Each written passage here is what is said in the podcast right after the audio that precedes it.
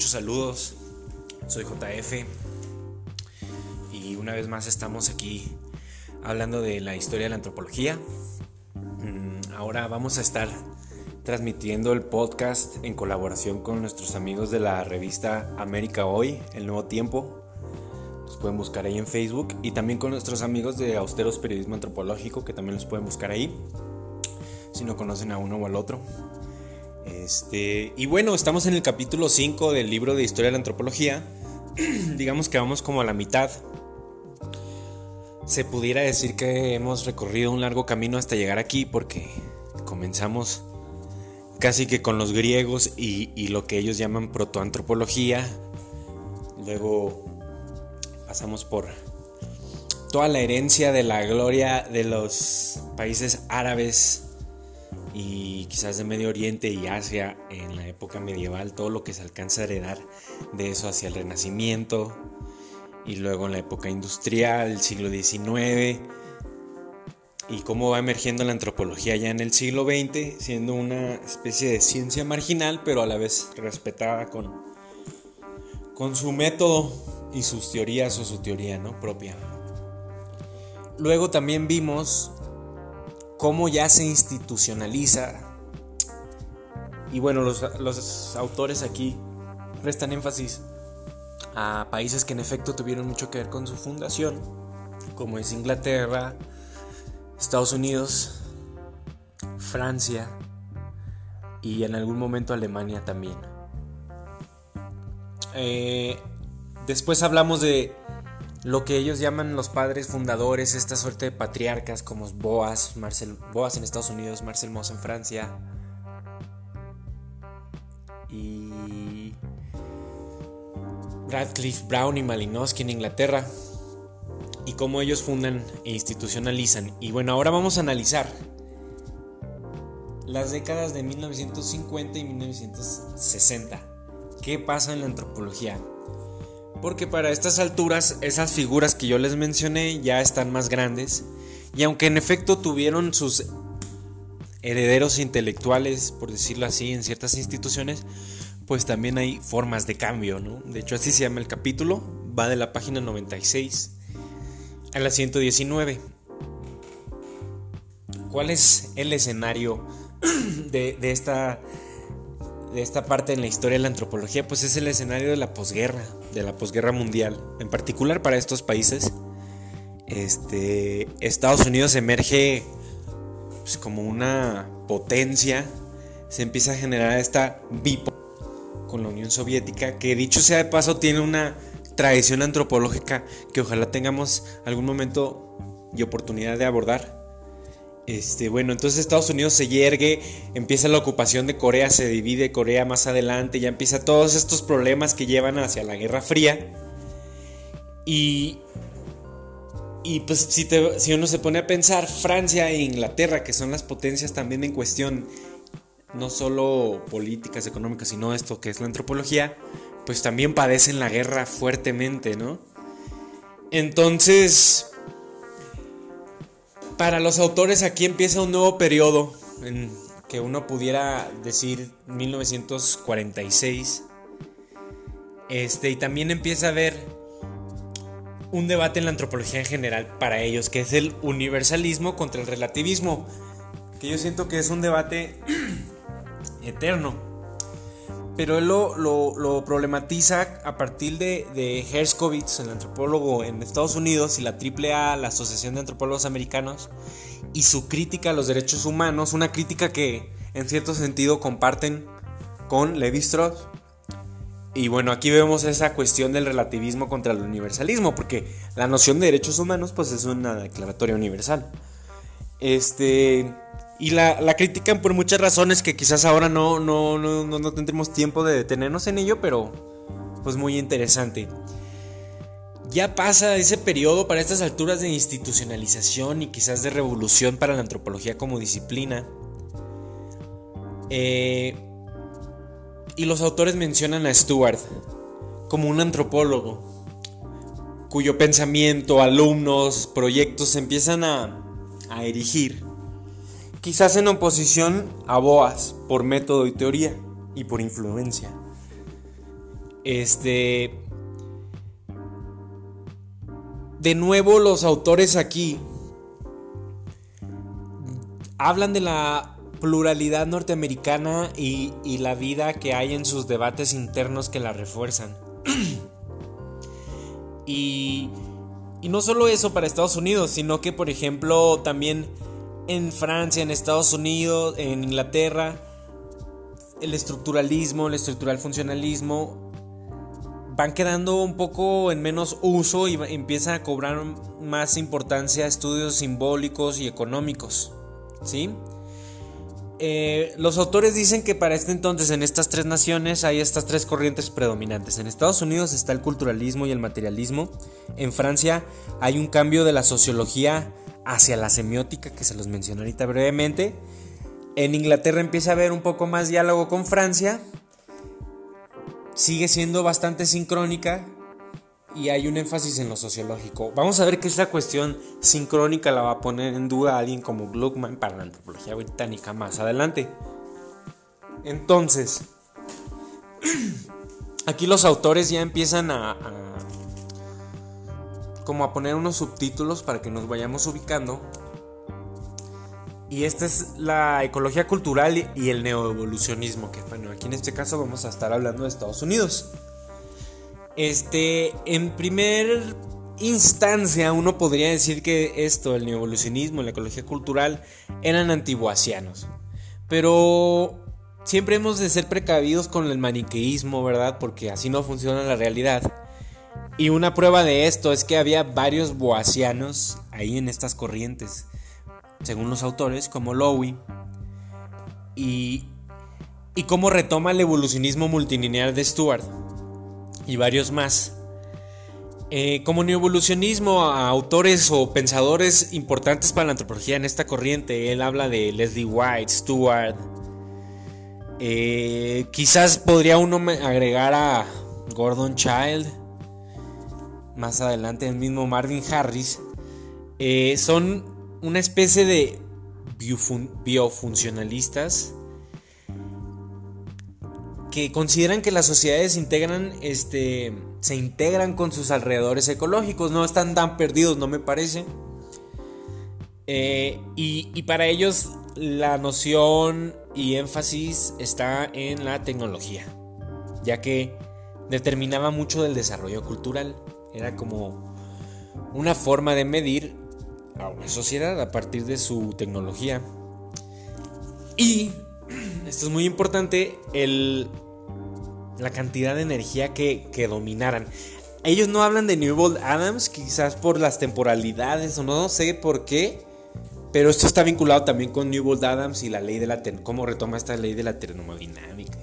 Que a veces a mí siempre me ha parecido difícil cuando uno toma de otras ciencias, ¿verdad? Porque termina a veces uno con riesgo de caricaturizar lo otro. Pero bueno, para los autores aquí lo importante o, algo que en lo que se detienen a hacer énfasis es que Leslie White y Stuart se voltearan a ver entre ellos a discutir, pero también a discutir la ecología, lo ecológico. Esto es en cierto grado una novedad, aunque también personalidades como Gregory Bateson, por ejemplo en su libro Ecología de la Mente y en general en su postura, también ya estaban haciendo énfasis en lo ecológico, ¿no? Y lo ecológico también como algo cibernético, como algo en contacto con sistemas, con intercambios, ¿no? Sistemas abiertos. Entonces, eh, esta figura de Stuart enseña un tiempo en la Universidad de Columbia, eh, donde también estuvo Boas. Y bueno, ahí educa a grandes personalidades como Eric Wolf, que que sigue siendo vigente. De hecho, este es de los ah, ah, ya capítulos donde si uno está en el campo de la antropología, uno se va a encontrar con que siguen teniendo cierto uso. Eric Wolf, por ejemplo, en ciertas personas eh, que trabajan en el Colegio San Luis, por ejemplo, en la antropología mexicana, yo he visto que lo usan. O otros autores aquí vamos, que vamos a ver más adelante, como Gluckman, también lo usan en la UAM Iztapalapa. Entonces, este, es gente con la que podemos seguir en diálogo Bateson no se diga, Goffman más adelante, pero bueno, volvemos al hecho de que ya Stuart y White fueron este, formando escuela y empiezan a dialogar, aunque se hacen los que no. empiezan a dialogar con el marxismo, que también lo llegamos a ver antes. Este, si bien Eh, Leslie White y Stuart lo hacen de una manera más velada, sus alumnos lo van haciendo más obvio. Eh, Stuart ya poco a poco va madurando su pensamiento de ecología cultural, de adaptación, de evolución multilineal basada en, en la historia, en la etnografía, en la arqueología. No se metía tanto en lo simbólico para los autores. Eh, estudia, por ejemplo, a Puerto Rico desde distintas escalas o niveles. Vemos a algunos alumnos de, de él, como puede ser Robert Redfield, que él ya no es propiamente de esa corriente, él funda la propia, pero él es alumno de ellos. Y él funda el estudio de Peasants, que se refiere a campesinado, estudios de los campesinos. También Marvin Harris, el materialismo cultural, es quien más le sigue pues la onda a Stewart. Y bueno, para ellos en términos generales, la cultura se puede resumir a una adaptación ecológica del ambiente. Y, vemos pues que los autores aquí hacen hincapié en que la antropología norteamericana se, empieza a alejar de lo boasiano, lo benedictiano. Cierra este capítulo de, de la ecología cultural y abre otro subtítulo que es el formalismo y el substantivismo. Que, que ya es una discusión en torno a, a lo que sería la economía, la antropología económica. Y, y, ellos abren con esto. Sabemos que el e, mm, evolucionismo, la ecología cultural, hacen un énfasis en lo tecnológico, en lo objetual, en lo material. Y este interés por lo material también cobra otras formas que, son distintas a la, la ecología cultural, como es esto que les menciona el formalismo y el sustantivismo, porque la antropología económica como subdisciplina donde existe este debate, la va erigiendo figuras que también hemos mencionado en el pasado como Raymond Firth, quienes abogan por un formalismo. ¿Qué es un formalismo a grandes rasgos? Pues es, una teoría que sostiene que, la economía clásica, que tiene mucho que ver también con Marx, eh, aplica a todas las sociedades, a casi todas, si no es que a todas, ¿no? En cambio, el sustantivismo dice que, que eso no es la forma, que porque ellos, que es la, más bien la sustancia y que eso es algo muy de Occidente. Es como un debate de nuevo que termina siendo universalismo contra el relativismo, se podría decir. Del lado del, del, del formalismo, con alguien como Raymond Firth, vemos que, que hacen un énfasis en la maximización económica. Algo así como un homo economicus, ¿no? Que, esa maximización es propia de toda la vida humana. Y, y fue una corriente que también sirvió en su momento para criticar y hacerle frente al funcionalismo, que también lo hemos descrito con anterioridad, en donde vemos que esto que les digo, la economía es una forma universal con un énfasis en las decisiones pragmáticas de individuos, que, que si alguno de nosotros hemos estado de cerca con, con formas de pensamiento distintas como pueden, pueden ser pueblos originarios, vemos que este debate se cae solo en gran medida, porque eso no es tan así, pero bueno, estamos hablando en la década de los 50 y los 60. Hay cosas muy interesantes que ellos plantearon en su momento que siguen siendo útiles. Y por el otro lado tenemos al sustantivismo de Polanyi, que es un debate que se sitúa quizás en Norteamérica, aunque según yo Polanyi no era antropólogo, él era historiador y era de Hungría. Pero termina en Estados Unidos, creo que por la guerra. Ahí me puedo estar equivocando, pero hago énfasis en esto.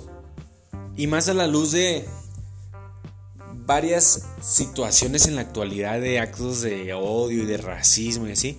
Vemos aquí como estas figuras son o migrantes o hijos de migrantes. Judíos, esto que hablábamos de mujeres, judíos, países en convulsión que cuyas personas terminaban quizás migrando por eso y vean toda la herencia que, le dieron a Estados Unidos. Y aquí estamos hablando de la antropología, pero eso se materializó en muchas formas, también tecnológicas. Y vemos que, que Estados Unidos pues es un producto también de migraciones históricamente hablando, ¿no? Bueno, pues este Polanyi, inmigrante, según yo, que él habla de que pues que la economía no existía así como la plantean los formalistas en las sociedades precapitalistas. ¿Sí? Este, para ellos la economía no es tanto una forma de formalismo, sino una sustancia propia de Occidente, capitalista, y es un proceso institucionalizado en algunas instituciones que promueven la producción, la circulación, la, el consumo de mercancías. Pero eso no, no, no está en todo. Y para Polanyi, por ejemplo, existen al menos tres tipos de economía, la que está involucrada con el parentesco, la que está involucrada con el parentesco que es reciprocidad, cuestiones de reciprocidad, con el Estado, que son cuestiones de redistribución, y, la economía del dinero, que es el intercambio del mercado. ¿Sí? Me parece que es un debate muy interesante y, de entrada a uno le suena más esto otro, más si, uno está desde la antropología, pienso yo. Ahí cierra esta breve introducción a este formalismo y sustantivismo en la antropología económica que va emergiendo de la década de los 50 y 60 y habla ahora de la escuela de Manchester, que es quizás un tema muy interesante antes he de clarificar que digamos que yo leía este libro hace un rato, hice las notas y, siempre hablo el debate de que puede haber controversia respecto a algún dato u otro que yo diga. Porque aquí me tomé el tiempo con un debate levemente para detenernos en lo que es el método de caso extendido y el análisis situacional. Y le pedí ayuda a, una querida colega eh, que se llama Gisela Tucuch ya que ella usa esos temas. Como les digo, estos temas siguen siendo discutidos, que siguen teniendo un grado de vigencia.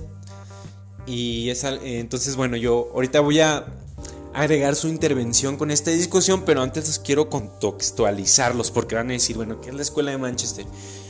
La vez pasada que hablamos de Inglaterra nos quedamos un poco con la figura erigida de Radcliffe Brown y de Malinowski como unos verdaderos patriarcas en sus respectivas instituciones y cómo había poca cabida para algo más eh,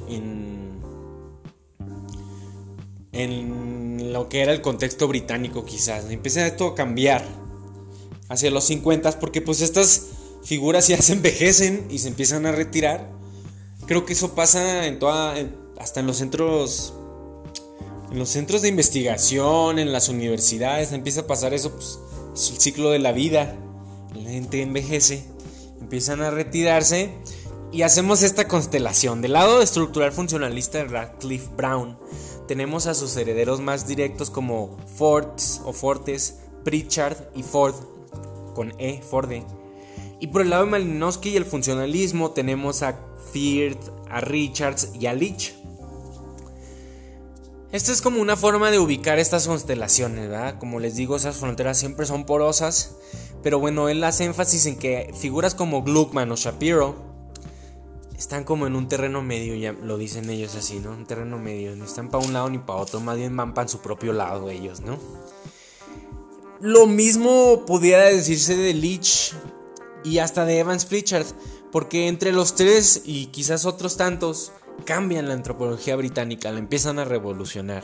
De nuevo, en la década de los 50 y los 60 es que estamos mencionando estas cosas y vemos que la antropología británica cambia de lo que es la función y el análisis de la función al análisis del significado. Del, del análisis de la estructura al análisis del proceso.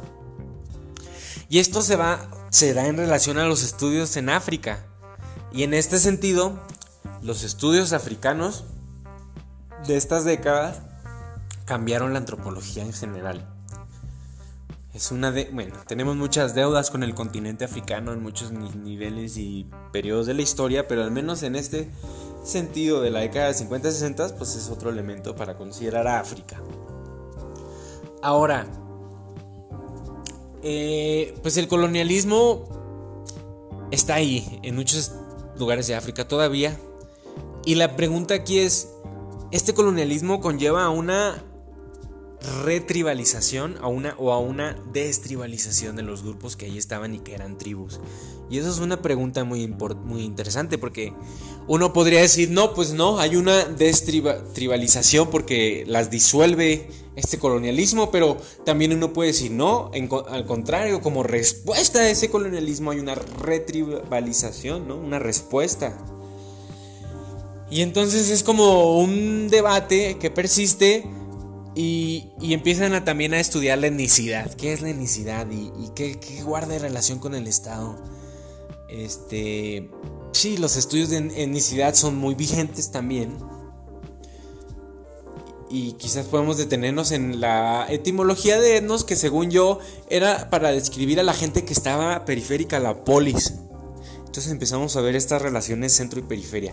Pero bueno, empiezan estas discusiones sobre etnicidad este, con estos estudios en África. Y, y los autores dicen esto y se detienen mucho. Dicen, la escuela de Manchester hizo contribuciones metodológicas tan grandes como las que hizo, por ejemplo, Malinowski en su momento. ¿Cómo? Pues con los aportes que hicieron a los métodos cualitativos, este, el análisis de redes de John Barnes, eh, que era un heredero de Simmel, el uso de escalas, de local, regional, etcétera, ¿no? Que lo retoma, por ejemplo, bueno, Redfield por otro lado en Estados Unidos, siento que lo hace también, pero bueno, la escala, el análisis situacional, el, método de caso extendido. Y también empezamos a ver, miren, me adelanté, eh, empieza a ver paralelismos entre la escuela de Manchester y la escuela de Chicago. Porque bueno, yo les dije esto de Redfield, pues Redfield es de la escuela de Chicago, que también eh, es un subtítulo. Pero quiero que nos detengamos un segundo en lo que significa el análisis, el método de caso extendido y el análisis situacional. Este, porque es una buena forma de uno entrar en discusión con las cosas. Yo, por ejemplo, cuando a mí me enseñaron lo que era el funcionalismo o el estructural funcionalismo esas cosas, a la hora de ir a campo, yo lo sentía un poco maniqueísta cuando uno empieza a interactuar. A veces principalmente con personas en específico. O sea, cuando uno está viendo cómo la persona se mueve a través de lo que es la cultura, uno ve cómo se son más maleables estas cuestiones. Y bueno, entonces Gluckman, él consideraba necesario un nuevo tipo de análisis que superara el análisis de tipo general de sistema de creencias y relaciones como esto del funcionalismo y estructural funcionalismo, ¿no? Optaba por un análisis de las mismas relaciones sociales, pero bajo presiones conflictivas. Sí, no, no tanto como clavarse en, el funcionalismo, porque entonces ya no puedes ver el conflicto, se perpetúan los sistemas y te quedas en eso, ¿no? Entonces no habría cambio, y él quería percibir ese cambio a partir del conflicto. Para ver esas cuestiones conflictivas era necesario verlas a través de un periodo de tiempo largo para como tener una información de cómo los grupos y los partidarios actúan y manipulan creencias místicas y de diferentes tipos de creencias para sus intereses propios como una suerte de agencia en el actor. Sí, cosas que como les digo con Radcliffe Brown y con Malinowski no estaban tan presentes. A todo esto, Gluckman lo denomina este, el método de caso ampliado. ¿Sí? Ahora, más adelante, según la aportación de nuestra compañera Tukuch, habla de un personaje que se llama Van Delsen. Y él, contrario a decir método de caso extendido, habla de un análisis situacional para nombrar una manera de presentar y manejar los datos etnográficos. Por eso es que les digo que a mí en campo es más útil esto porque te permite problematizar más lo que uno está observando. Claro, uno no se puede quedar ahí, también tiene que seguir con las discusiones más actuales en torno a eso mismo, pero es un punto de partida. A diferencia de Gluckman, Van Belsen utiliza el término de análisis situacional, ya que para él es mucho más apropiado, porque el, palabra, el término caso está asociado a muchas otras cosas, entonces él prefiere hablar de análisis situacional. Eh, defiende la importancia metodológica de esto al señalar que, que te permite como etnógrafo y también como lector de esa etnografía comparar los datos generales de esto de sistemas de creencias y a la vez las inferencias propias y a la vez las inferencias del mismo actor. y es otro, otra forma de hacer uso de la técnica de observación participante y te permite centrarte en la interacción de los casos de conflicto social y de ahí hacer un análisis de cómo se posicionan en la contienda los distintos grupos o actores involucrados, porque te va a hablar de, ellos esas situaciones críticas. Eh, a diferencia de Malinowski, eh, de nuevo, ya con lo de Gluckman, también invitaba a complementar el análisis con el uso de la historia, es decir, considerar las adiciones situacionales en los momentos de conflicto a lo largo de periodos extendidos.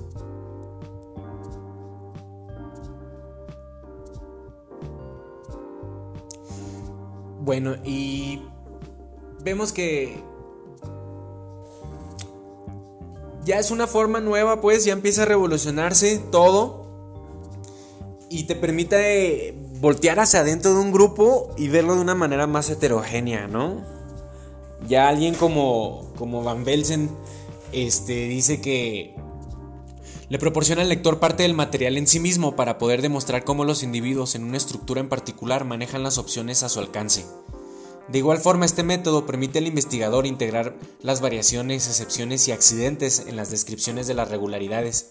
Entonces se vuelve mucho menos opaca la descripción de una realidad, porque es más fácil decir que todo está bonito y funcionando como un relojito, pero pues hasta como miembros mismos de la sociedad sabemos que eso no es así. Entonces, bueno, sucede esto con la, con la escuela de Manchester. Pero él trae a colación esta cuestión de la escuela de Chicago. Cierra un poco. Mm, cierra un poco la discusión también ya hablando de las figuras que dejan de ser y las figuras que van a ser nuevas.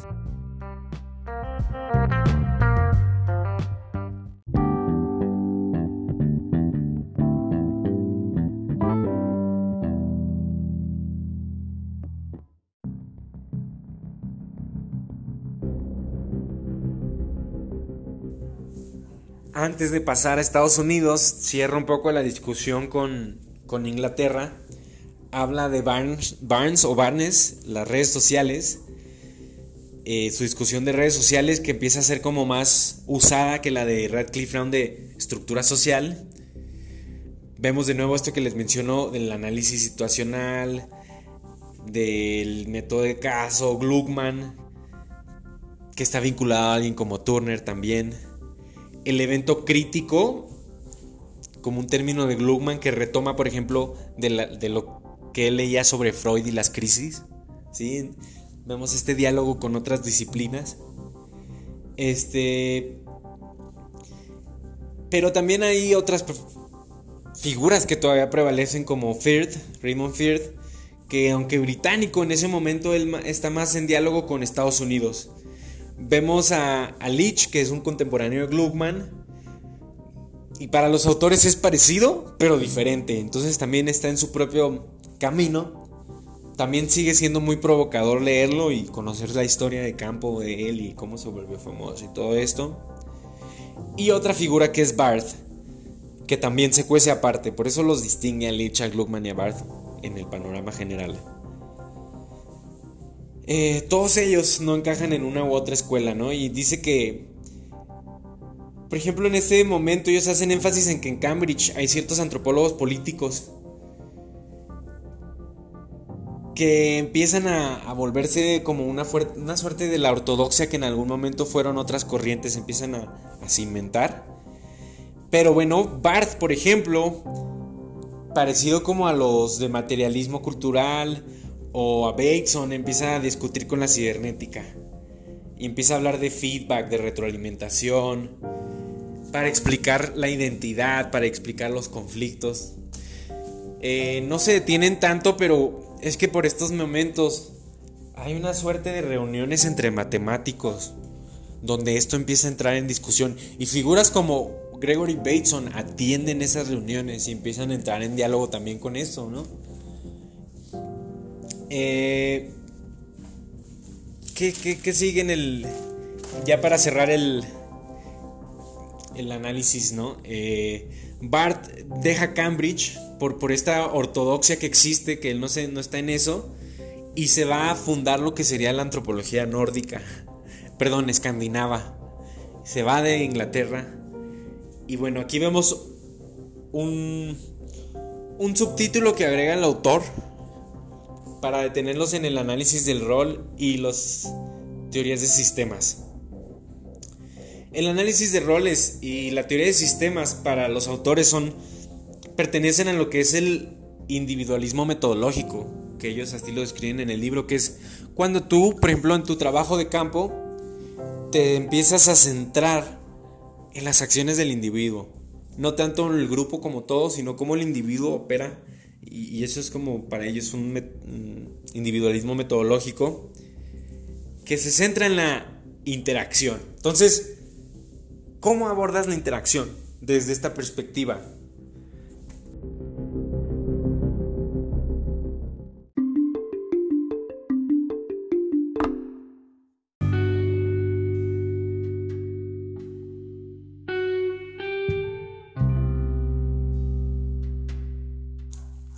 Y bueno, pues para entender esto, para entender el rol social de una persona, pues los estudiosos de esos temas empiezan a, a voltear a, la, a las perspectivas dramatúrgicas, dramatológicas que hay o que ya existían. Y, y, bueno, todo esto también sigue siendo vigente y en movimiento, ¿no? Este, Pareciera que todavía estoy hablando de la escuela de Cambridge, pero aquí vamos a ver qué hace la escuela, perdón, la escuela de Manchester, vamos a ver aquí qué hace la escuela de Chicago ante, ante esta necesidad de entender la interacción social. Así como los británicos querían entender el conflicto, digamos que estos estadounidenses que tenían muchos préstamos de los británicos querían entender la interacción social del individuo. Voltean a ver hacia el drama y empiezan a hablar de la cotidianidad, de los pequeños rituales, no estos grandes rituales calendáricos, no, no, no, los pequeños rituales cotidianos de la vida del día a día, por ejemplo, de un ciudadano migrante de Chicago, de estos que trabajaban en las carnicerías, de estos obreros, de estos mexicanos que había ahí, eh, de estos exiliados de la guerra, sí, esta metrópolis ya heterogénea